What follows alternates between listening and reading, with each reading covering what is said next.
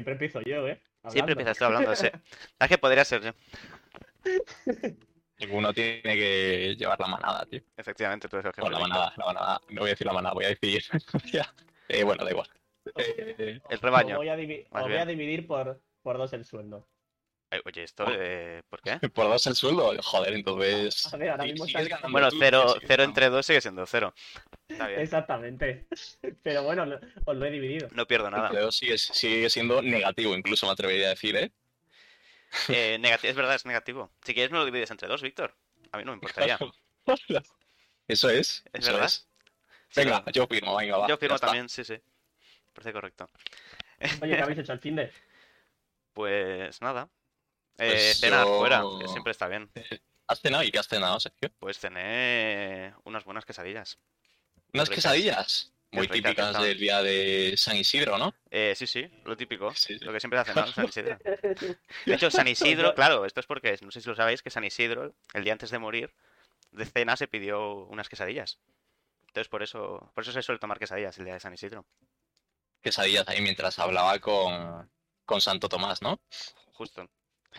Bueno, A, a mí, a mí me gustó bastante San Agustín cuando lo estudiamos en filosofía. ¿sí? Ah, a mí yo era más de... Ay. Platón. De Platón. De- Bueno, se de parecen un poco, pues, ¿eh? yo, pues yo, yo soy bastante hater de Platón.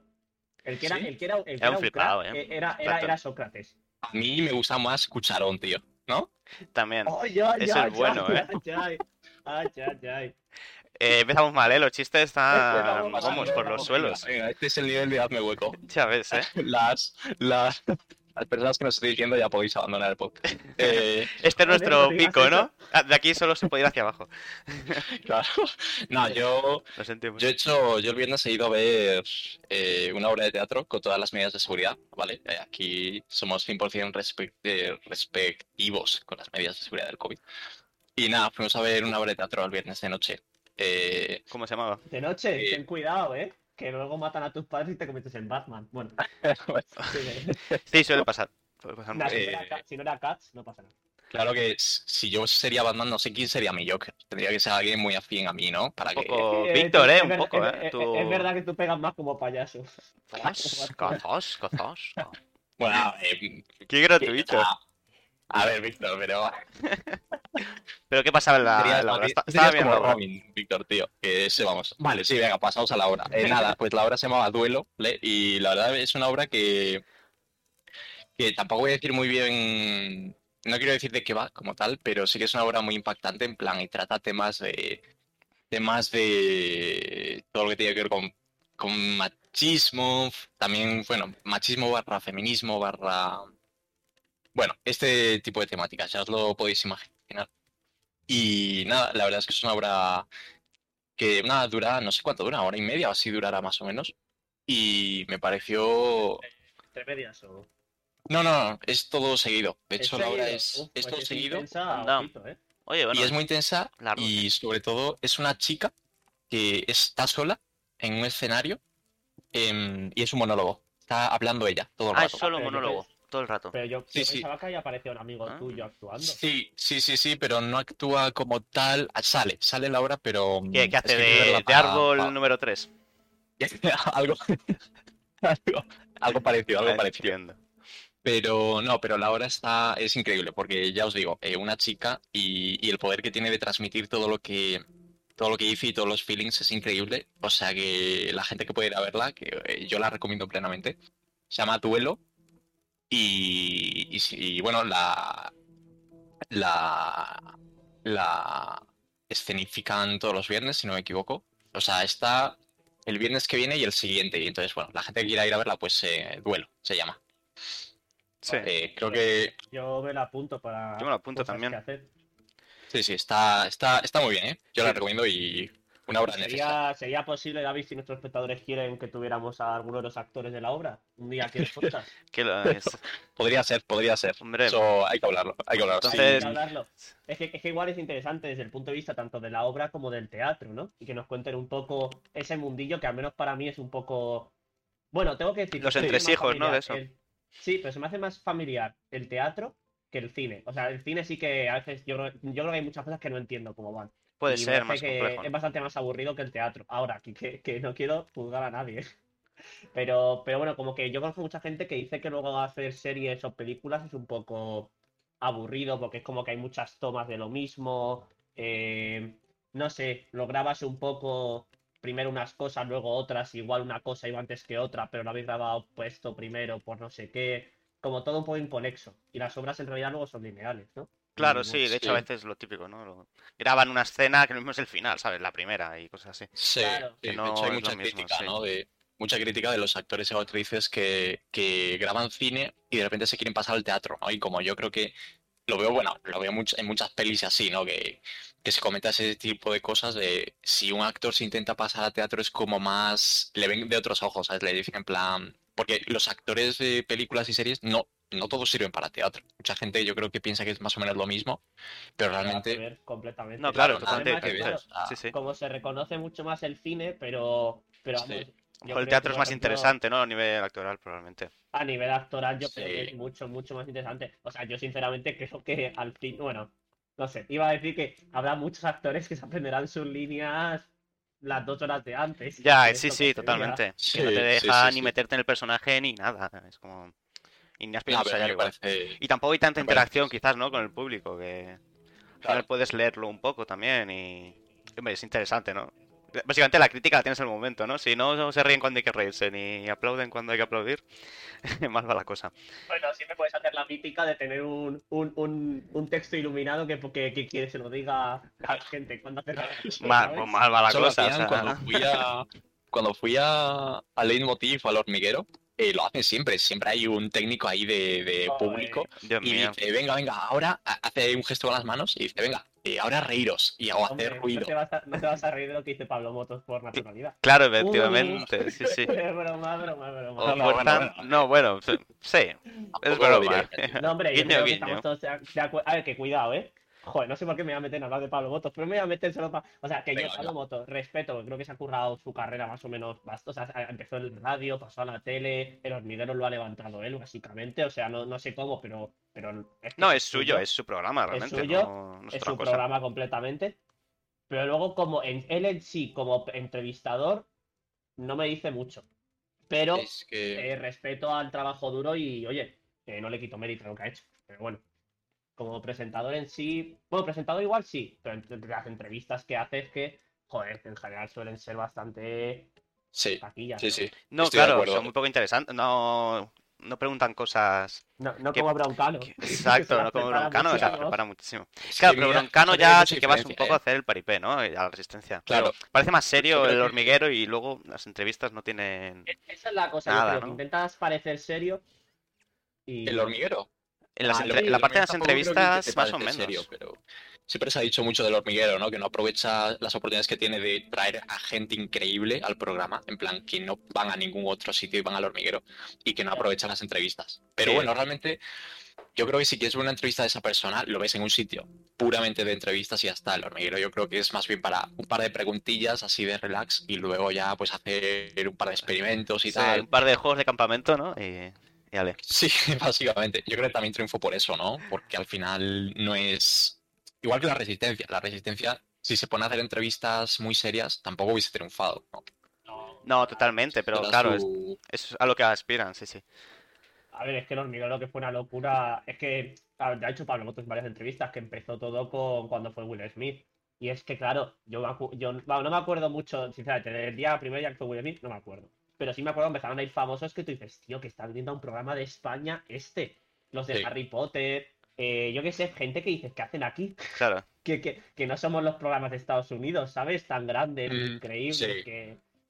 Sí, sí, es Con increíble. tantos espectadores, sí, sí. Es increíble. Sí, lo que hablo, Eh, bueno, nada. qué bien por él. Bueno, pues nada, yo solo quería comentaros eso de la obra de teatro, muy chula. Bueno, Eh, todos los viernes, ¿en qué parte de Madrid? ¿Qué te es en Lavapiés, nada, es en Lavapiés, es en un teatro así muy indie. Pero bueno, Bueno, nos sí, gusta el solo- indie. Bueno, Sí. hablando, de cosas, hablando de cosas indies, tenemos Eso un es. juego de fondo bastante indie, ¿no? Bastante indie, de lo, todo lo indie que se puede ser realmente. ¿Qué juego es este? Pues es el Celeste. Eh, se trata de un juego que lo desarrolló Matt Games. No, Matt Makes Games, que básicamente son dos personitas. Y también lo ¿Son publicaron ellos. Sí, sí, son dos personas, Toma ya. simplemente. Y pues es un juego indie, ¿no? lo lanzaron ellos. Está para todo lo que queráis, así que podéis probarlo en Play, en Xbox, en la Switch, en ordenador, lo tenéis en- también en todos los sistemas operativos. Y bueno, y lo lanzaron el 25 de enero del 2018. ¿Y Ah, de qué se trata? reciente. Sí, es de hace tres añitos. Eh, es, de hecho, eh, no acuerdo si ganó algún premio eh, de, de los tochos en los Game Awards. Que fue, fue un juego muy reconocido cuando salió. ¿Y qué, qué le- qué- qué hace que destaque de- del resto? Que parece, aquí así viendo de primeras, parece el típico juego, pues no sé, pues tipo Super Mario, de pasar de pantallas, eh, Sí, sí, un 2D de toda la vida, un poco a lo mejor de ir saltando de plataforma en plataforma o... Efectivamente, o no. sí. Es un Vale. juego de plataformas, ¿no? Tienes que ir escalando una montaña, ¿no? Es de lo que va el juego. Tú empiezas Oye, Sergio, abajo. traes muchos juegos de escalar montañas, ¿eh? Traigo, bueno, he traído dos, ¿no? Nada más de momento. Este es el segundo. sí. sí. Este es el segundo, tío. Escalar montañas, es que siempre está bien, hombre. Es muy satisfactorio. De hecho, de- va un poco de por ahí el juego, ¿no? Es de, venga, vamos a escalar la montaña. Y es un juego bastante difícil. No llega nunca a ser frustrante, pero es un juego que pide mucha precisión. Tiene pantallas muy cortas, eh, te las pasas a lo mejor eh, la vez que lo haces en, yo qué sé, en 10 segundos como mucho. Y la idea es que mueras mucho y reapareces en el momento. Entonces, es como el esfuerzo que tienes que hacer por escalar la montaña. Y hace cosas muy interesantes que son spoilers, así que no las voy a decir. Pero digamos que mezcla muy bien justo lo que estuvimos hablando el otro día de mecánicas y de historia, pues esa Sí. parte la tiene, la tiene muy currada. Así que tiene momentos que molan mucho porque es como te dan una habilidad y la historia como que fomenta eso. Y, y bueno, pues Pero- tiene un, Pero, tiene un mensaje. ¿Hay enemigos o es montaña pura y dura? Es montaña pura y dura. Tienes que enfrentarte a la Pues, montaña. pues, La montaña es tu enemigo. Fijaos que tienes- la montaña, la montaña posiblemente haya matado a mucha gente en la vida real, ¿eh? O sea, ha matado a... Hombre, claro. Hombre, sí, sí, claro. mucho del mar, la montaña, pero la la montaña, la montaña, la montaña no mata, tú te caes. No, bueno, pero... igual que el mar, entonces, ¿no? Claro. Pero es un poco enfrentarte a la naturaleza, ¿no? Y de eso va un poco el juego. También es un juego eh, que habla un poco de la depresión también. Entonces... ¿De la? Depresión. ¿En serio? Sí, de la ansiedad. Sí, Qué bueno. un poco. Bueno, bueno. Así que bueno, pero eso os dejo descubrirlo a vosotros mismos. La cosa es que el juego no castiga que mueras, ¿no? Porque si tú mueres, reapareces al instante. O sea, es como que es normal caer. Claro, ¿no? por eso es difícil, pero es normal caerte y tener que levantarte y volver a hacerlo, ¿no? Un poco, va, va- va un poco de eso el juego. Entonces, bueno, os Pues dejo, nada, os quien dejo probarlo porque tenéis que, tenéis que hacerlo. ¿Es, ¿Es free to play o nos cuesta unos oros, Sergio? Os cuesta, sinceros, os cuesta hueco, unos hay oros, ser hombre. sincero. Hay que, hay que comer de algo, ¿no? Los desarrolladores tienen que comer. Cuesta unos oros, hombre. Bueno, cuesta oro. Bueno, chicos, cuesta oro, pero es un juego indie. Así merece que apoyáis a, a dos personitas que dedicaron su tiempo a, Hacer este juegazo, ¿eh? Me- es a dibujar un juego, un fuego verde que no estáis viendo los de Spotify, pero el fueguito de la fogata es precioso. Es bonito. Sí, Eh, el escenario. Es relajante, es relajante, la verdad. Es relajante. Es Pues nada, con, con esta recomendación, que relajante y qué. ¿Qué más adjetivo le quieres Nah, yo iba. No, no, yo. Es que la gente de Spotify no lo estará viendo, pero aquí, eso.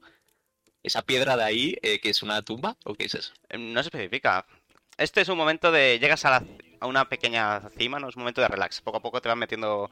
Y este es uno de ellos, ¿no? Es... Es tipo, parece mítico templo budista que están ahí unos monjes eh, con una campana, ¿no? Y... No, vale, vale. Ah, No, es- es como un hito, Ah, ¿no? Más bien.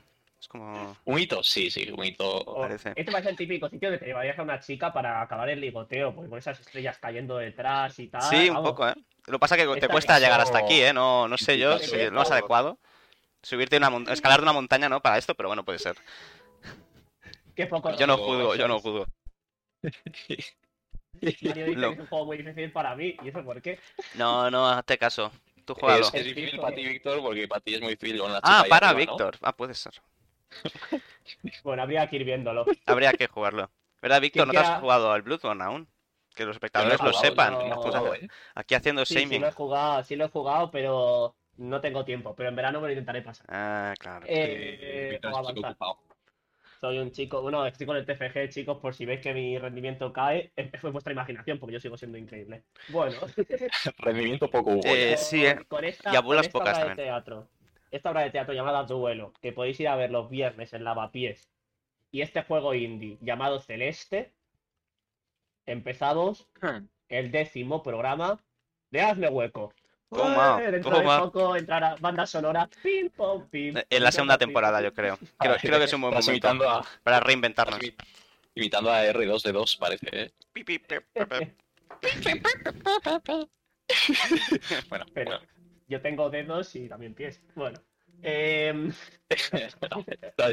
nivel momento, de sí. cucharón, ¿eh? Eh, sigue sigue con el cucharón, sí. Hoy no estamos finos, ¿eh?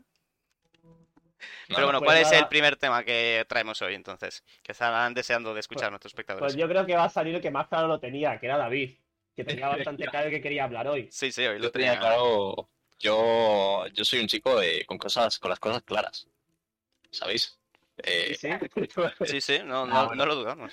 No lo dudamos. nada. Vale, genial, maravilloso. Eh, nada, bueno, pues yo vengo a hablar de, de mi libro. ¿Has escrito No un libro? mío, no, no del mío, pero sí del de Philip K. Dick. Y vosotros diréis, ¿de qué es la K? ¿No? Philip K. Dick. No, pues la K no sé de qué es, pero es de un segundo nombre, la K. Hombre, supongo. Vale, no, pues vengo a hablar de un libro de Philip K. Dick. Philip Vale. K. Dick. Yo pensaba que era Philip K. Dick. O sea, todo No, no, no. Es K. Philip señor- espacio K, espacio Dick. Dick como, bueno, Di- Dick, eh. Yo no- ¿Cómo traduces eso al español? ¿El señor qué? ¿Cómo? ¿Qué chiste era ese, Sergio? Nada, Sí, da A ver, sí, el señor no es por el apellido, luego le llamarías señor, si lo traduces al español. Señor, señor, y lo dejaremos ahí porque este libro pinta muy bien, David. Señor. El libro es La penúltima verdad, ¿vale? Es un libro escrito por, repito, Philip K. Dick, el señor Dick, eh, en 1964, ¿vale? Ya tiene unos añitos, pero bueno, 50 y pico, ¿no? Para ser exactos. Sí. Y bueno, el libro básicamente, bueno, el autor seguramente os suene, ¿no? De otros, otras obras como el- la de Sueñan los androides como ovejas eléctricas, ¿no? Eh, Anda, ese, ese le tengo. Pero no lo he leído. pues, pues, pues es un, es un librazo, es el que se inspiró la película de Blade Runner. Yo o lo sea tengo por pendiente, la verdad. Lo tengo aquí encima, mira. A ver si me lo leo porque Pues, me parece interesante. No, pues está muy bien, está muy bien. O sea, yo me lo he leído y, bueno, muy chulo. Y luego también caso. Report y tal. Libros así de ciencia ficción bastante conocidillos, o sea que, bueno, es un autor, un autor guay. Y bueno, la cosa, ¿de qué va la, la novela, la obra esta? Eh, bueno, básicamente os hago un pequeño resumen, no os voy a hacer spoiler, ¿vale? Porque, porque no. Pero bueno, básicamente es el... Está enfocada en el año 2025, eh, donde... Sí, sí, ¿eh?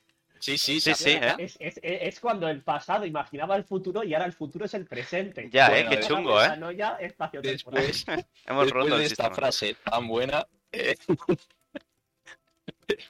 Esta No, frase la eh. podemos sacar luego de contexto para libros que recomendamos. ¿eh? Sí, un poco. a mí me parece muy buena. Bueno, año 2025, y ojo con esto porque es turbio, eh, la Tercera Guerra Mundial, y yo no lo descartaría, se está acercando mucho, eh, bueno, año 2025, Tercera Guerra Mundial, ¿y qué pasa? Bueno, ocurrió la Tercera Guerra Mundial, que es algo así como Rusia contra, contra América, ¿no? Eh, raro. Lo típico básicamente de la por- Guerra Fría, sí. Sí, y básicamente, eh, bueno, por culpa de esta guerra, la superficie de la Tierra como que está llena de radioactividad y toda la población mundial, bueno, parte, ¿no? Prá- Prácticamente el 99% de la población mundial se tiene que ir bajo tierra a vivir a, lo que ¿no? llaman los tanques. Bueno, parecido a Ah, Fallout curioso. 4. Un poco Fallout 4. Bueno, sí, Fallout sí, sí, sí. real, ¿no? y entonces, bueno, ¿qué pasa? Que la gente se va a los tanques y tal, pero la guerra ya no existe, acabó hace 30 años, ¿vale? Mandaron a la gente a los tanques Sí. Y 30 años más tarde la guerra acabó y la gente sigue en los tanques y no se entera de nada. Y piensan que están en los tanques. Quiero tanques, pero quiero decir bunkers. Sí, sí, eh, bajo tierra, vamos. Sí, claro, sí. es vale. que está, pero Eh, está traducido como tierra. Tanque, tanque. Sí, sí, lo llaman tanque. Claro, porque tanker es- búnker en inglés, ¿no? No, no, pero tanque, no tanker, sin R. Ah, tanque, vale, vale, vale, sí, sí. El, cam- el coche de O tanque. sea, T-T-U-N. Ah, como el coche. Tanque, tanque, un tanque, un tanque, un tanque. Pero, pero eso está mal, está mal traducido, en mi opinión. Bueno, eh, pues es que, bueno, a mí me hueco la opinión de Víctor nos asusta. No, pero, pero, pero. sí, o sea, yo entiendo que tanker en inglés puede ser búnker. No, no es que búnker. Tanker no es búnker. Me, me he colado, no es búnker. No Búnker en inglés es búnker. Tanker es otra cosa, creo. Tanker Entonces, creo que David- es. David, ¿dónde estamos? No sé dónde Bueno, Creo que es un petrolero Eh, ahora que lo pienso. Me he Estamos Bajo tierra, tierra. bajo y estamos tierra. bajo tierra, exacto. Y la única forma, o el único contacto que tienen con la superficie es mediante una televisión ¿vale? Y una persona que es el protector, se llama el protector, que es concretamente Talbot Janzi, ¿vale? Por si alguien quiere saberlo. Y entonces eh, todas las semanas este tío les, les habla a los que están bajo tierra y les dice, oye, eh, gracias por todo lo que estáis haciendo, por estar ahí abajo, en la superficie estamos librando la batalla, no sé qué, no sé cuánto, ¿vale? Y, y básicamente eso, entonces al final como bueno, eh, lo que quiere contar la historia es básicamente toda, todo el poder que tiene la, la- la televisión, ¿no? Para manipular a las masas, a la gente, ¿no? Y, y lo relaciona también mucho con el mito de la caverna de Platón, ¿no? De la gente encerrada dentro, que no sabe la verdad que hay fuera y que solo ven lo que hay en la tele. Anda, qué Y entonces, sí. Y eso es la obra, ¿no? Y, mm, básicamente, nada, es eso, ¿verdad? Quería hablar un poco de, que no sé si lo hemos comentado alguna vez en el podcast ya, ¿no? De el poder que tiene la televisión o los diferentes medios de, manipular a, la gente.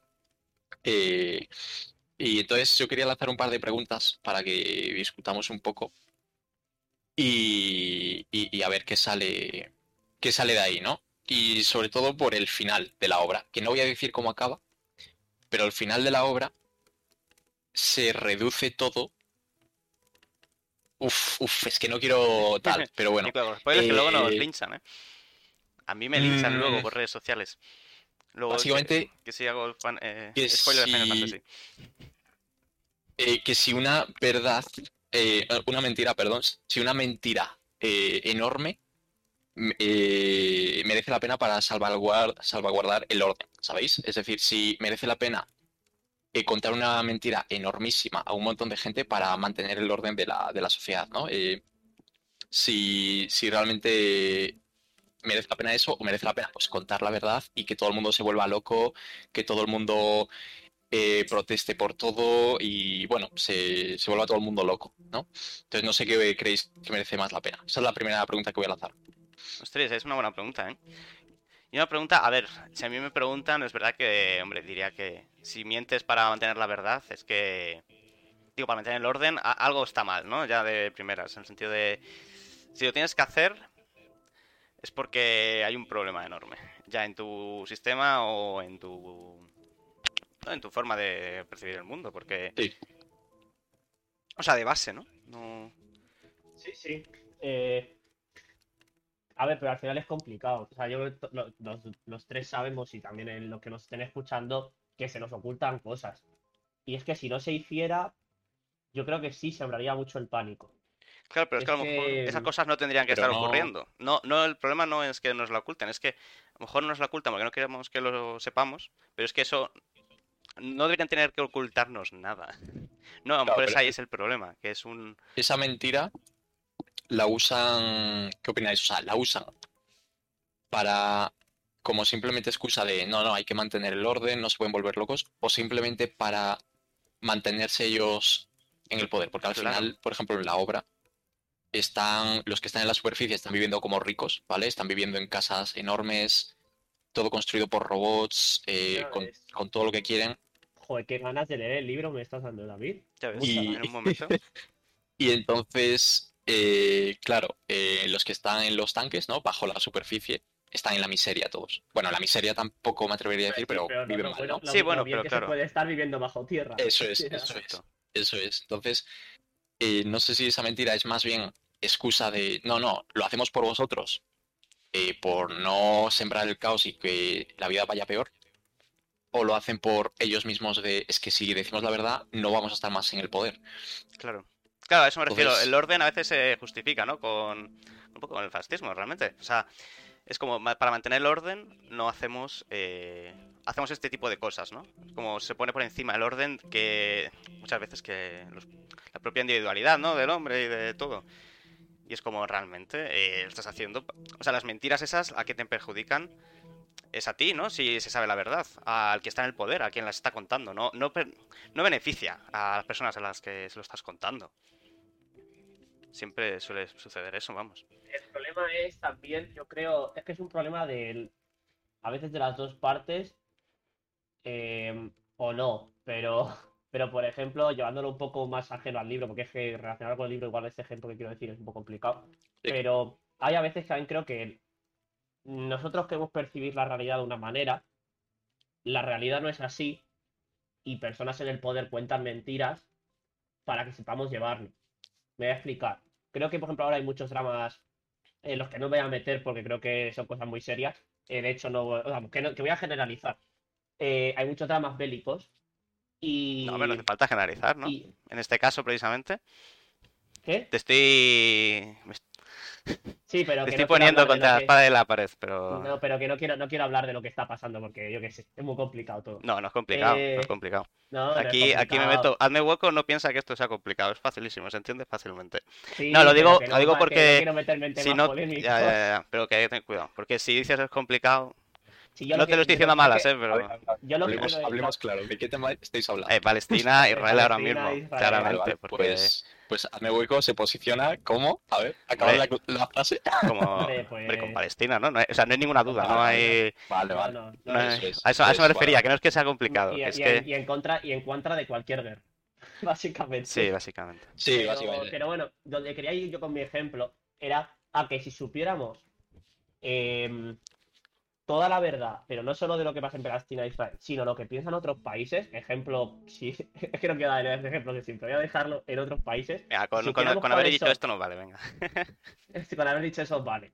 Si supiéramos, porque ya se han visto algunas cosillas, pero si supiéramos exactamente las estrategias que tienen de actuación, el mundo, yo creo, ardería bastante. O sea. Ardería para ellos. y que, ¿eh? Claro, ardería para ellos.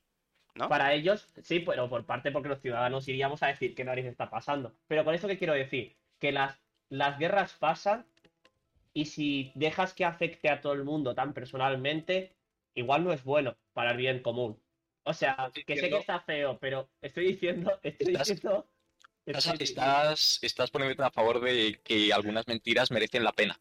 O sea, que Exacto. algunas mentiras sí que deben claro. ser contadas para mantener el orden. Claro, que, que sé que está feo, porque yo no estoy diciendo que me parezca bien que nos oculten información, que los medios no cuenten lo que haya que contar, pero lo que estoy diciendo es que si supiéramos exactamente todas las movidas que hay detrás de todo, em, no ¿Qué- sé. qué no sé si pasaría? sería O sea, no habría orden o simplemente los que están en el poder ahora mismo no estarían en el poder. es porque que a lo no mejor, eh, no lo confundimos sé. Yo el lo que orden creo es que yo creo que no sería bueno para el bien común de todos. No lo sé. Mm, pero puede ser, ¿eh? O sea, es una opinión parcial. O sea, me da igual cambiarla durante el podcast. pero- Claro, pero eso es como, no vale, los, que, los que están en el poder que ahora tienen que estar ahí, ¿no? Para que haya orden. Eso es lo que No, no, no, pueden ir, pueden cambiar. Yo lo que digo es que queramos o no, somos muchos países distintos, con muchas fuerzas militares distintas, con muchas culturas distintas, y suponer que no va a haber conflictos es de estar intentando percibir una realidad que no existe. Conflictos va a haber. Claro, no, a ver, no. Sí, no es tanto eso. normal. Sino que tu gobierno, hombre, actúa a tus espaldas, en cierto sentido. Tú votas porque tú crees que es sabes a lo que estás actúa- se- votando. se actúa Si luego el gobierno te lo tu- oculta, Al no, no sabes estás este tipo de mentiras, está. Es decir, siempre, yo creo que siempre va a haber este tipo de mentiras. O sea, la cosa es que si tú mañana llegas al poder, también vas a hacer eso, ¿no? Eh, también... Esa es la cosa, que yo creo que también, si te dicen tus asesores, So- si cuentas que estamos planeando defendernos ante unas bombas, lanzando nosotros primero. O sea, es que, es que el problema es, ¿os acordáis el otro día? Algunos espectadores se acordarán cuando trajimos a Iris y habla, bueno, Da- David no estaba, por ejemplo, y Sí. hablamos de esos dramas morales, no dramas, esos problemas morales de qué hacer, matar a Sí, estos sí. o matar a estos. Aquí el dilema del tranvía, ¿no? Un poco, sí. el dilema del tranvía es que em, la realidad es eso. Cuando llegas a esos, a esos poderes, esa es la realidad. Decir, esperamos a que nos. Es que no, no voy a poner el nombre del país porque me da totalmente igual los países. Si esperamos a que el país sí nos, tire la bomba en el país X, el país X va a decir, dejamos que mueran los nuestros por si no nos tiran la bomba o la lanzamos nosotros primero. Que están feas las dos cosas. Las dos cosas están muy feas. Pero son situaciones muy difíciles. Y si supiéramos exactamente lo que está pasando, yo creo que, no sé, habría mucho más caos del que a veces ya hay. Y aquí ya paro de hablar porque he estado yo hablando creo que cinco minutos. Claro, pero habría A caos. Sí, sí. Esto se puede, en realidad se puede, se puede ver en, el día a día incluso, ¿no? Sin que sean gobiernos. Esto es lo mítico de, el mítico, ¿merece la pena contar una mentirijilla a un amigo o a una persona, en plan, que te pregunta, oye, ¿esto me queda bien?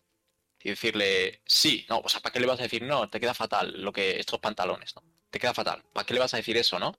Eh, si, si le dices que sí, pues va a estar alegre, va a llevar lo que quiere llevar esa persona y ya está, ¿no? Y si le dices que no, seguramente le causas inseguridad o no sé qué.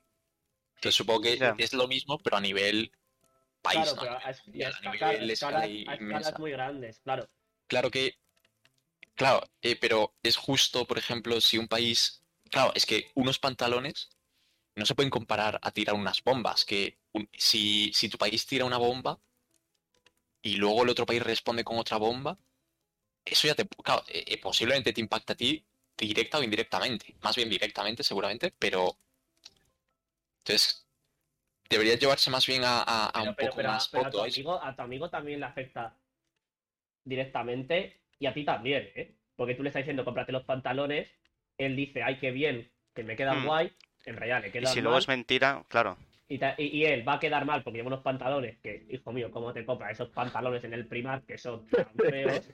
Y, y tú vas a que, y tú realmente también tienes una pre- un, un conflicto personal cada vez que le das con esos pantalones. pero si de verdad hay confianza, ¿no? ¿Por qué no vas a poder Sí. decirle que, oye, pues estos pantalones, búscate otros? Si hay cientos, ¿no? O sea, realmente, si es tu amigo, no debería Sí, pasar pero es nada. justo hacer Puede eso, ser, me refiero. puede si ser tu amigo sincero. quiere esos pantalones, si ahora, por ejemplo, Sergio nos pregunta y nos dice, oye, me gusta esta camiseta. Eh, me gusta mucho esta Hmm. camiseta. Y a nosotros nos parece horrible, a Sergio, a Sergio y a mí, a, a Victoria y a mí, nos parece horrible, pero a Sergio le gusta mucho. Es justo decir nosotros, no, no, tío, es muy fea. O sea, pero es que si a él le gusta de verdad, Bueno, pero si te está preguntando cómo me queda, es porque espera una verdad. Espera que le contestes ¿para qué me sinceramente. preguntas? Claro, si A entonces, ver, ¿para qué, pero, ¿para qué pregunta, no? Pues porque quiere saberlo. Si luego le mientes, igual- eh, ya, no... tío, pero, fíjate, si ya, si ya hay conflictos, es que el ejemplo en realidad de David parecía más tonto y luego ha sido muy bueno. Porque es que, es que... es que es que David. Hay calidad, David ¿eh, Víctor? Es es que, mucha. que poca fe. Pero, pero claro, porque es que al final, si tenemos conflictos en algo tan simple como deberíamos decirle a un amigo cuando le queda bien o no le queda bien algo, porque yo soy el primero que alguna vez me, me han dicho, personas de este, de este podcast, me compro algo y yo he dicho, no es, no es mi rollo o no es mi estilo, pero si a ti te mola, o, o sea, que es como ocultar la verdad un poco. No te estoy diciendo que no me gusta, de hecho no es mi rollo. Entonces, Bueno, eh, pero Víctor, un- entonces Se día, entiende. Se cuando David, no hablemos de temas personales. Aquí no, por favor, nada de guerras personales. Pero si hay, si hay conflictos con algo tan simple como esto, es que no quiero justificar la mentira porque la mentira es mala seguramente, pero es normal que Ya. se mienta. Ahora, es que Sergio creo que habla de algo, yo creo que Sergio sigue un poco en su punto de... O sea, tú ves Sergio 100% transparencia. Sí, no ¿Y debería por qué no hacerlo. esa- esa transición? Hombre, Porque eh, es es Poco verdad. a poco, ¿no? O sea, a quien, a quien creo que beneficia no es a la gente a la que le cuentas mentira nunca. No creo que le estés beneficiando. Te estás beneficiando a ti mismo. Cuando tú le mientes a un amigo, te beneficias a ti mismo, para a lo mejor para no quedar mal o para no sentirte mal por haberle dicho eso.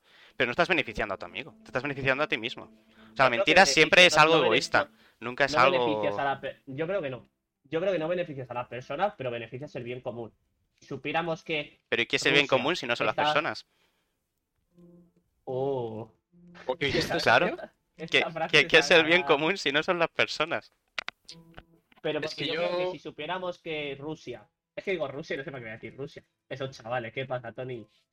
Eh, ¿eres Hombre, bueno, no lo sé. eh, que- que nos han hablado por el chat, eh, Spotty. y otro. Bueno, Tony, yo no sé quién eres, pero hola. Eh, que, si, que si nos enteramos de que los franceses, los malditos franceses, amenazan Siempre a los España franceses. eh, con, a- con atacarnos. eh, Con atacar Portugal, creo que- mejor, tened Con cuidado, baguettes, ¿no? Nos atacarían con baguettes. por ¿ok? supuesto. Y siempre diciendo que van a Portugal, tened cuidado, no confiéis en un francés que dice que pasa por España pero a Portugal nunca. Jamás. No, no, no, No no, creáis sus ya- mentiras. De verdad, me parece la, la- la- la invasión de las más lamentables de la historia, ¿eh? Sí, eh. es que, Dios mío. Primero. Bueno, lo que espera, quiero decir es que- Ah, tu relación, tu relación con los franceses cambia. Y no a positivo. Es negativo. O sea, yo ya no voy a ir a Francia pensando, mira, los franceses son tontos, pero intentan ser buena gente. No, vas a ir pensando, estos tíos están pensando en atacar mi país. Es que de hecho ya no vas a Francia. Eh, no sé, es como que lo- lo- el bien común de tu tranquilidad se, Claro, Pues, pero a lo bueno. mejor el problema es que no deberían estar pensando en atacar nada, ¿no? A eso me refiero. Esa- ya, sí, sí, también puede ser, también puede ser. Pero ese es el es cierto mundo que- idílico donde igual no vivimos. Claro, no, no, no, es yo digo que sea donde vivimos. Sí, al revés, en el mundo real se oculta, claro. O sea, hay mentiras. Pero, Pero la realmente gente- merecen la pena, es lo que no. Yo creo que no la gente tampoco quiere incluso saber esas cosas, ¿no? O sea, la gente quiere saber todos los chanchullos que hay detrás, en plan, llenarse de información de, pues este país nos, nos ha dicho esto, este país está haciendo esto, este otro país no sé qué. Al final, el objetivo de votar a un gobernante es dejarte gobernar, ¿no? Y que si, si ellos tienen que tomar ciertas decisiones que engloben a toda la población y que impacten, pues Pues es, sí. pa- es para lo que están ahí, claro. Luego hay que votar, hay que votar decentemente. Claro, eso, es- eso es posible, es posible que se haga Pero- para lavarte un poco las manos, ¿no? Quitarte responsabilidades, desde luego. Pero volviendo a, O sea- volviendo a la novela, un momento, eh, realmente, eh, ¿qué conclusión saca el autor de esto? Porque supongo que sacará una, ¿no? O lo deja al aire la pregunta de qué es mejor. Eh, eh, no es que saque una conclusión final de esto está bien, esto está mal. A ver, la conclusión final es que está mal, lógicamente, Claro, no sí. está mal ocultar la, informa- eh, ocultar la información a la gente, pero me parece un tema más complejo que eso porque al final es fácil decir ocultar información es malo. Sí, es malo, pero cuidado, o sea, me refiero, es lo que hablamos ahora, ¿no? Eh, a ver. Y, y sí que al final, que es lo que quería decir, que es que al final la obra hace una cosa que yo no quiero decir porque si no os vais a intuir cómo acaba y no quiero decirla. Vale. Eh, entonces, Hazme- que luego nos llaman hazme spoiler, no sé por qué. Va a ser la primera vez que no hagamos spoiler. No, es que no quiero hacer spoiler. Eh, porque es un buen libro, además. Mm, no sé, me parece un tema, un tema difícil. Al final el autor lo pone como algo malo. Lo pone como algo malo y que no debería hacerse. Pero creo que en el mundo real, fuera de obras, eh, creo que es muy difícil ponerte a escribir. Esto es como la política, ¿no? Es muy fácil decir, yo quiero que todo el mundo viva bien. Pero claro, es que lo difícil es hacerlo, ¿no? No, bueno. Entonces, Sí, sí, sí, sí. O sea, entonces bueno. yo creo que nunca. Vamos, bueno, no, sí, habrá gente que sí, pero yo creo que todos más o menos tenemos en conciencia la, que la política o el llevar un país no es fácil. No, no. Bueno, no hay muchas- sí. así, de, así de mal como la clase política que en general hay ahora, también está, es, es difícil también hacerlo así. Pero bueno. eh. Bueno, a lo mejor lo normal. No, no se posiciona. hasta qué punto. No, Todo el mundo está a- bastante a- mal. todo, todo el mundo, sí, sí. Vale, bueno, aún como, mm. como rozando este tema periagudo, donde en realidad queríamos tirar mierda todos. ahí Bueno. Philip K. Dick siempre ha Eh, sido peliagudo, ¿no? Siempre ha tenido temas polémicos. Para eso hace sus obras, claro. Pero lo interesante, ¿no? Obras que te hagan reflexionar y tener un debate. Completamente, completamente. Y son temas bueno. que se pueden hablar, se pueden hablar conceptualmente. O sea, todo ha sido conceptual. No Claro, sí. nada- De hecho, esto, lo que has dicho, ¿no? Es como una especie de metáfora de, del mundo real y, bueno, y de la caverna de Platón, ¿no? En cierto modo. Sí, Que al final- sí, sí, sí. Que yo he visto muchas veces relacionar, ¿no? La caverna de Platón con, con los medios de comunicación y cómo manipulan la información. No es la primera vez que, que lo oigo, vamos. Y realmente sí, es casi, se puede aplicar, ¿no? Un poco a todo esto. Sí, sí, eso sí era otra de las preguntas que quería lanzar, pero ya llevamos bastante con este tema, ¿no? Entonces supongo que Ah, habrá sí, que yo- saltar yo- a... Iba, iba, iba a cerrar, pero si Sí, sí. tiene que hablar de la siguiente pregunta. la No, no, no, no, no, no, no. Cerramos, cerramos tema. Que yo- Antes de cerrar, quiero decir, creo que la taberna de Platón puede ser de los mitos de así de estos de la antigua Grecia que más que más hayan hecho luego referencias, ¿no? Puede ser muy fácil aplicarlo a otras cosas. Es Es verdad que- que es que Platón sí. lo usa para describir un poco su libro, ¿no? Y sus mierdas. Así, despreciando un poco a Platón, ¿sabes? Como que no quiere la cosa. Pero es verdad que se puede aplicar a un montón de cosas. Es muy Sí. antiguo. Sí, sí, sí. Da que pensar también, que se puede aplicar mucho al mundo real, ¿no? De que... Sí, sí, sí, Sí, sí. Nada, me parece, me parece un muy buen mito, ¿eh? Muy buen mito. Hombre, así sobrevive, Eh, ¿no? A lo largo del tiempo. Así sobrevive, claro. Ahora es. que Platón, ya sé, como he comentado antes, no es de mi mayor agrado, pero esto lo discutiría más en persona que aquí, porque, porque parece ya que voy entendido y no entiendo nada. Eh, ¿Te da miedo? ¿Te da miedo o qué? como, Qué como conclusión, ¿qué, qué podemos sacar? Un poco que la mentira es mala, pero en el mundo que vivimos es complicado contar toda la verdad. ¿O con qué os queréis ir? Yo-? ¿Qué idea yo queréis dejar en el, el decir un poco Yo, mi conclusión es una pregunta y es, eh, es contar la verdad es complicado para quién. Y ya está, lo dejo ahí en el aire. Y cada uno reflexione a quién perjudica, a quién beneficia la mentira. Y a ver si son ellos mismos realmente o es otra persona, no sé. Pues me parece, me parece que, que Es una pregunta muy buena. Es una pregunta muy buena. y- Y seguramente esté ahí, ¿no? El punto un poco. Exacto. Más es. versiones, pero puede ser verdad que, que Sergio ahora mismo haya hecho de las mejores síntesis que se han visto en el siglo XXI. Probablemente, ¿eh? Posible... ¿Dónde está Sergio- mi Nobel de literatura, por favor? Tú es- espéralo, espéralo. Pero Eh, sentado, ¿no? Pues, pues vamos a tornarnos, vamos a cambiar, a virar el barco. A virar, ¿no? Sí, ¿Y qué barco, eh? ¿Y Eh, qué barco sí, tenemos a aquí montado, eh? ¿A estribor o a barco? babor? Eh, a la derecha. Eh, Siempre a la derecha, ¿no? y creo que voy a pasar el turno a Sergio. Está pensando si hablar yo, no sé. Me lo que- pasas a mí la patata caliente. Te la paso a ti, Me pasas a mí la calentita, ca- sí. Y- Y, Hombre. si me explota, si me explota a mí, pues me ha explotado. No, Pero venga, no. primera te la paso a ti. Me pasas a mí, vale, venga. Pues hoy vengo a hablar. Eh, porque he estado pensando y digo, vale, hay varios juegos. Videojuegos, eh, volvemos a hablar de videojuegos. Pasando a otro tema un poco más relajado. y es, eh, vale. eh, evidentemente hay personas, ¿no? Que, por ejemplo, tienen ciertas capacidades, etcétera. Y hay juegos que se vuelven un poco complicados para ellos, ¿no? Entonces, he estado mirando y, como ya sabéis, me pasé el de las Us 2 para que nos esté siguiendo la serie. Y me gusta mucho un detallito que tiene, que es nada más empezar el juego, lo primero que te sale es, evidentemente, las opciones de accesibilidad. Y, y lo que quiero reflexionar es, ¿por qué no es algo tan común? ¿Por qué es algo que está oculto entre menús que cuesta tanto acceder a ello? Porque es como muy evidente que lo primero que tiene que estar ahí. Y, es y lo que quiero decir es, eh, realmente no se hace porque parece que es algo molesto para todo el mundo. O sea, es como que parece que se pone, se oculta, porque si lo pones ahí de primeras es como, ay, muy molesto, no tengo que quitarlo, tengo que pasar la pantalla, ay, qué coñazo.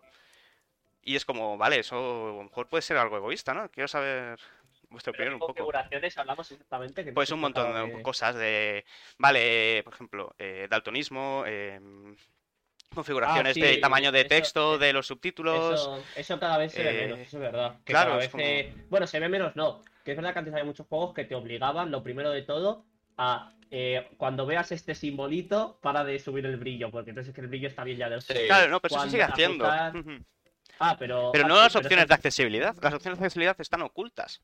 No ocultas, Pero, pero lo que para- quiero decir es, para- alguien para, que para un público más que entienda menos, que es que entran en las opciones de accesibilidad. eh, cualquier cosa que que- pueda beneficiar a alguien que tenga, pues eso, un- una discapacidad, Ah, por un- ejemplo. un- un- sí. Eh, puede ser eh, tamaño de texto, por la gente que Sí, sí, sí, sí. puede El ser daltonismo, ¿no? subtítulos claro también, Ujú. daltonismo, puede ser velocidad de los subtítulos, puede ser, em, yo que sé, opciones de dificultad también un poco.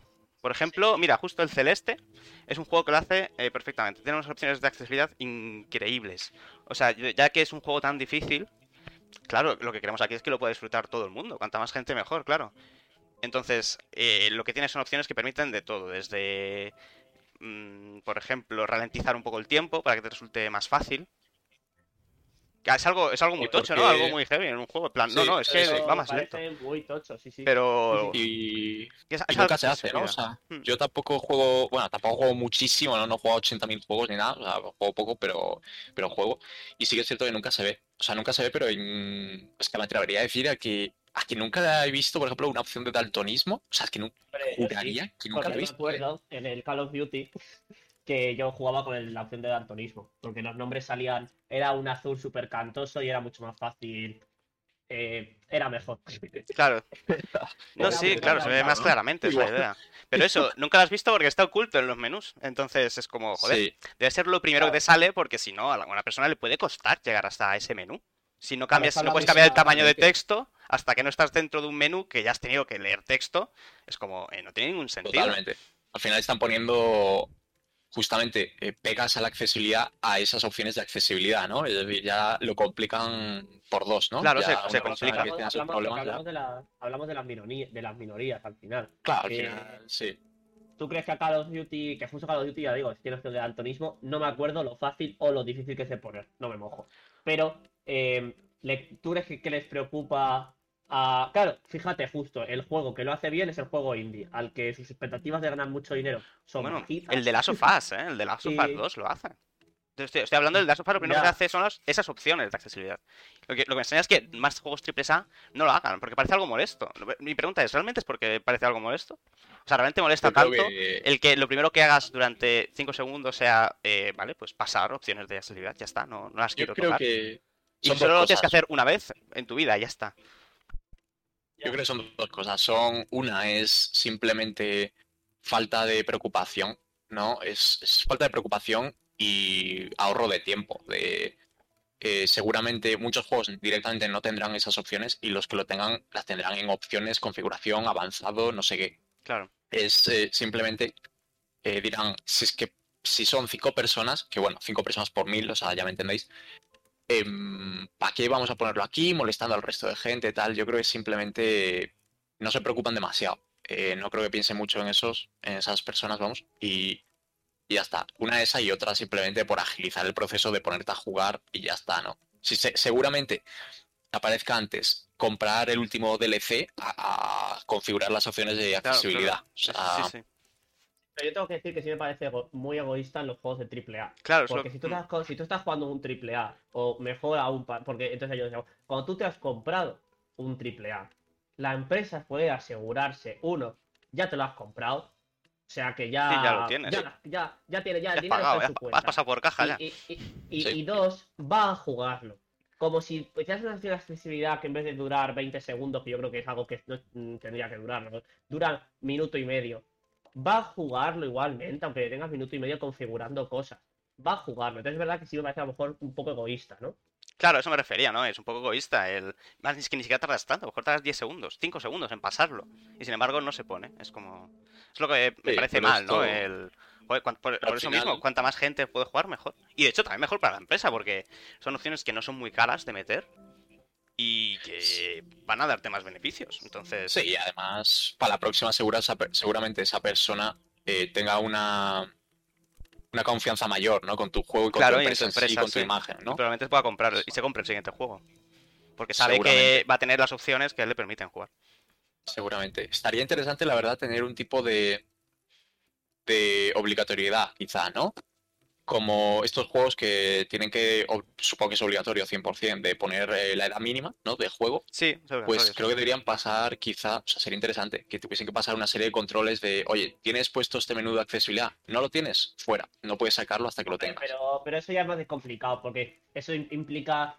A ver, es que justo este tema, seguramente Sergio, que está en el mundo, no es, ese- no es, más- no es lo más caro, ¿no? Del desarrollo, obviamente. No, no es más. Es verdad que son cosas que tienes que pensar más o menos desde el principio para montar sistemas que sean. que permitan meter estas opciones, como por ejemplo cambiar el tamaño de un texto, que es una tontería, pero claro, si no lo has No, no, pensado. no, pero yo creo que cualquiera que haya programado, o no programa, incluso quien haya estado dentro de una página web, eh, acercarte o alejarte de la página cambia completamente cómo percibes la web. Pues lo mismo pasa un poco con los juegos, ¿no? O sea, Sí, pero bueno, mucho que- la letra, o pequeñecerla, o a, o a lo mejor el, el delay que hablabas antes, eso de que te dé tiempo a leerlo, también eso es raro, ¿no? En una cinemática. Porque puede ser que estén hablando de algo y tú estés leyendo el texto aún anterior. Bueno, a lo mejor el delay, una cinemática no pega, ¿no? Porque es más como una peli. Pero. Mm. Pero bueno, hay juegos, yo que sé, en un RPG, ¿no? Que el texto aparece en textos. Pues que no vaya. Puedes decir, vaya, escríbeme más lento y no me pases solo el texto, porque a lo mejor no me da Ah, tiempo a leerlo. Sí. Claro, este tipo A ver, quizá un control, o sea, quizá no que no sea obligatorio, pero sí que fuese obligatorio llevar una etiqueta de, oye, que como Ah, la edad sí, eso estaría pues, Oye, este juego está adaptado a tal. O, Sí, oye, ¿no? este En el PEGI- no está adaptado. En el PEGI meter una etiqueta extra podría ser, igual que metes violencia, no sé qué, decir, vale, pues este juego tiene accesibilidad. Claro, y o necesitas sea, pasar y unos no- requisitos mínimos, y eso estaría muy bien, por ejemplo. Me parece Y, una muy buena y idea. creo que sería algo que yo creo incitaría más a las empresas a hacerlo, ¿no? Porque es, joder, Sí. al final, si un juego, una empresa muy grande que vende muchos juegos, hay una etiqueta que te dice, este juego no está adaptado a la gente que tenga problemas de altonismo, por ejemplo, pues, pues joder, yo creo que eso, en cuanto a imagen de empresa, no sé si les importará más o menos, pero bueno, sí, yo algo creo les beneficia, o sea... Son todo beneficios, sin embargo no se hace muchas veces por desconocimiento o por... Yo No creo sé. que es eso, yo creo que es desconocimiento y, y egoísmo. Sí, en las poco. dos partes. Pero eso, son juegos Pues- millonarios que gastan millones de euros en hacer cosas, entonces gastar un pelín sí. en esto no cuesta nada. Sí, no, es que no me parece. O sea, me parece que, que sí, que tendrás que invertir algo más de dinero. Sí, pero es que me parece algo que, Merece la pena, yo creo. no sé. Sí, totalmente. No, no sé. Pero vamos, yo creo que sería un buen control hacer algo de ese estilo. Pero vamos, que se va a hacer, no lo sé. No sé quién regula esas cosas de todas formas. Eh, No si Peggy, habrá una- Peggy- Bueno, o sea, de accesibilidad nadie, claro. Pero a lo mejor podría Claro, ser pero- Peggy, ¿no? Quien lo hace, que es una organización que se encarga de poner las edades para los juegos y de ponerle etiquetas de qué contenido hay dentro de ese juego. Pues una de esas etiquetas, la verdad, que podría caer la etiqueta de accesibilidad. Sería una Es buena idea, ¿no?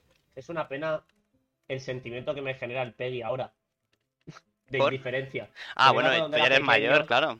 Claro, tío, ahora he crecido. Me acuerdo cuando ibas a comprar un juego y ponía Peggy 18 y tú pensabas, ay, este no sé si me lo puedo comprar y te hacías con uno y tú ibas a casa pensando, "Uf, este juego debe ser muy bestia. Claro, claro, sí, sí, ¿eh? ya- Lo compras ya- como, uy. Es A que saber qué aparece. eh, no, no miro ni el Peggy ya. O sea, no, no sé qué juegos tengo ahora mismo en la estantería que- ni qué Peggy son. O sea, rollo, no lo sé.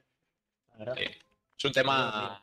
Es un tema muy curioso lo del Peggy, ¿eh? Porque, claro, te pone el Peggy, Peggy 18. Bueno, para que no sepa quién es el Peggy, que supongo que sí, pero bueno, es Es el básicamente que la edad pega- mínima. el- el que pega en italiano. Es- Joder. Te hacen ahí una. Aprendes italiano en- con los videojuegos. Exacto. No, es básicamente la edad mínima recomendada para jugar un videojuego, ¿vale? Entonces, claro, si es PEGI 18, pues edad mínima de 18 años para jugar. Una recomendación. Es una recomendación. Sí, en España, re- Sí. en Europa es recomendación nada más. Sí. Hay otros países que no, Y- pero. Bueno. Y eso- cuando estuve en Inglaterra, creo. No, Irlanda, Irlanda, Irlanda. Me fui a comprar un juego. No, de hecho, fue un amigo mío que se iba a comprar un Call of Duty para la PSP. O sea, ha llovido. Sí. Y no le dejaron, por la edad. Ah. En, la, en, la- en- en un GameStop. ah, pero yo pensaba que en Irlanda usaban Peggy. iba. No, no, pero bueno, esto fue hace, hablamos, 10 años, ¿eh? Sí, O sea, sí. no sé cómo estará ahora. Pero eso, pensaba que en Irlanda usaban Peggy. A lo mejor usan otro sistema. Hay países, por ejemplo, Alemania, Australia, Estados Unidos tiene su propio, Japón tiene su propio. Y dependiendo del país, es como, vale, es una etiqueta de eh, recomendación o de que no puedes comprarlo directamente, si no tienes esa edad.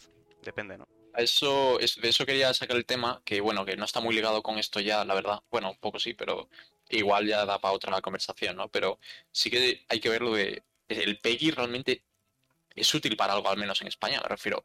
O sea, yo me he comprado siempre, cuando tenía 10 años, bueno, 10 años no lo sé, pero 15 años, ponle, o 12, pues no lo sé.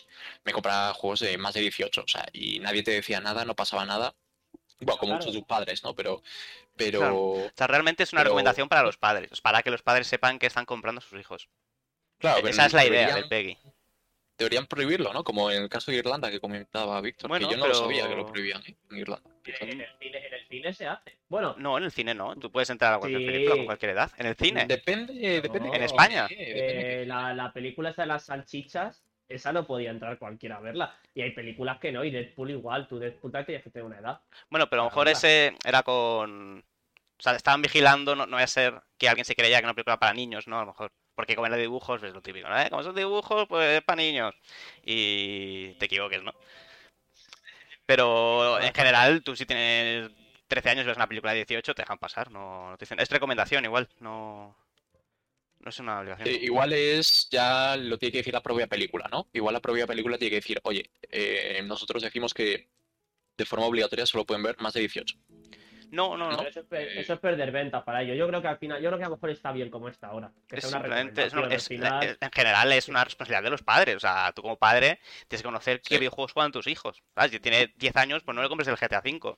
A lo mejor. Claro, el problema es que Claro. los padres no suelen saber verlo, ¿no? O sea, Ya. y es que, es que los padres entienden muy poco de juegos y ven... para eso no. está el Peggy. Claro, para esa es la idea, de- esa es la idea del PEGI, claro. Claro, pero el problema es que los padres no saben lo que es el PEGI, creo yo. Es decir, Ya. compran el juego, el hijo le dice, quiero el GTA.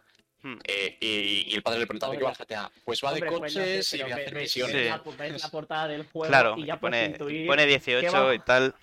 No, No, pero tú como padre, eh, ¿le darías a tu hijo cualquier libro? ¿Le darías 50 sombras de Grey a tu hijo de 9 años? Yo con que lea. Joder. Claro, o sea, tú como padre tienes que saber que le estás comprando. Por eso digo que es una responsabilidad de los padres. Y el PEGI te lo deja bien claro. En ese sentido. yo- Aunque hay gente yo que piensa que es 50 por dificultad, no es por dificultad, por Dios. El PEGI no tiene nada que ver con la dificultad del juego. Ah, no, ya, ya, claro, claro. No, pero hay veces que se confunden. Ah, este de 18 porque es difícil. No, no, porque sea difícil. Que- Que nos engañen Yo vuestros creo, que, yo creo que pas- pasa al contrario, eh, Sergio. Este es Peggy 3, así que debe ser muy fácil. Puede ser también, pero igual, que no, no tiene nada que ver la dificultad con el PEGI. O sea, no tiene... El FIFA es PEGI 3 y es cierto que yo siempre gano a Víctor, pero tampoco es ¿Qué fácil, dices? ¿eh? ¿Qué dices? Qué mentira. ¿Es Peggy 3 o es Peggy 12? El FIFA FIFA 3, es ¿no? 3, 3, hombre. Ver, Es solamente. eh, el, el PEGI es simplemente. es, eh, Si tiene violencia, si tiene sexo, si tiene drogas, si tiene El juego. Kingdom, el Kingdom Hearts es Peggy 12, para que luego riáis. Sí, eh, tiene violencia. Tiene violencia contra eh, personajes que no se parecen, que no son humanoides. Ese es, ese es Peggy 12. Madre mía, qué forma de. Es que es muy absurdo. Hay un, hay un caso, hay un juego, me acuerdo, que se llamaba el Naughty Bear. No sé si os suena. El oso No. travieso. Sí, sí, sí, sí, ese ¿Qué era? Que era, que era super gore. Era un juego super gore. Sí, pero consiguieron sí, burlar el. Peggy. Porque, claro, el Peggy 12 es contra. eh, eso, lo que he dicho, ¿no? Personajes que no son humanoides. O que no son, que no son humanos, ¿no? Personajes humanoides que no son humanos.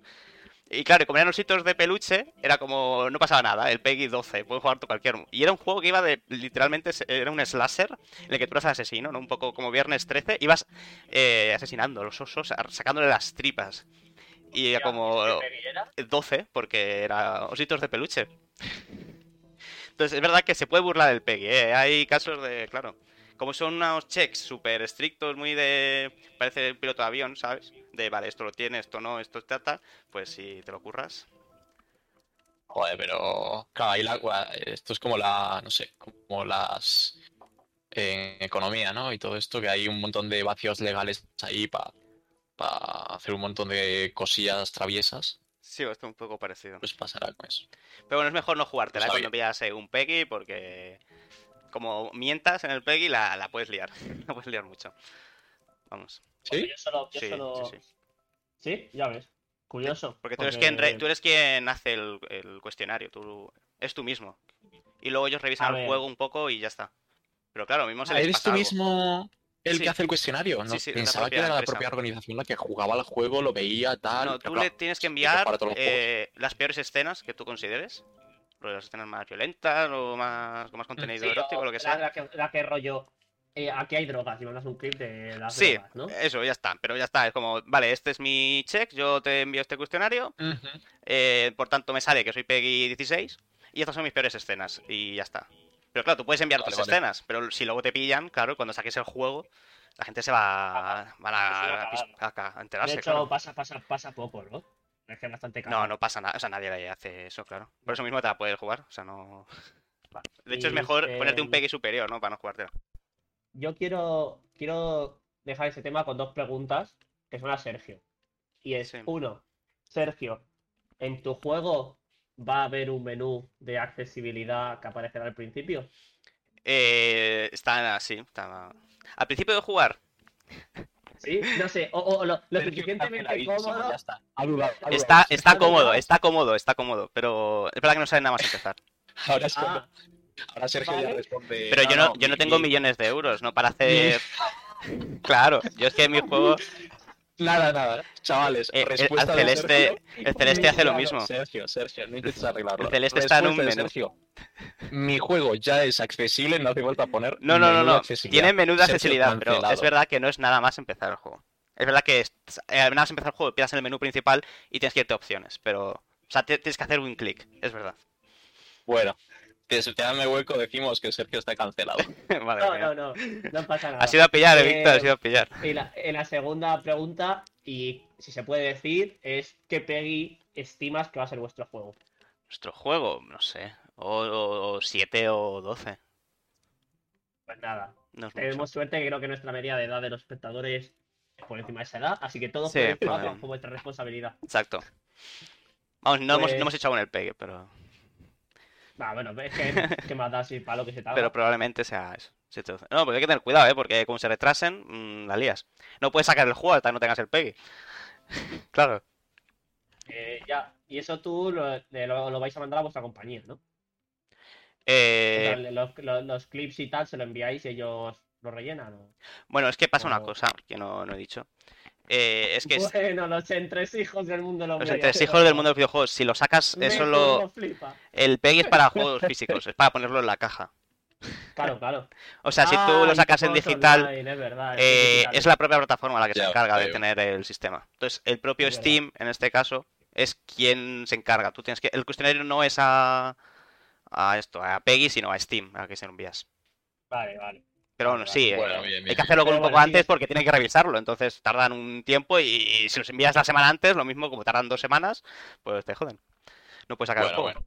Pues, chicos, eh, como algo Pues- tan normal en el día a día como es sacar un videojuego, enviar vuestro plugin con tiempo. Claro. Que luego pasa lo que pasa. De todas formas, cuando Sergio saques el juego, lo, lo traeremos por aquí, ¿no? Para hacer, Hombre, Lo pondré de fondo. ¿no?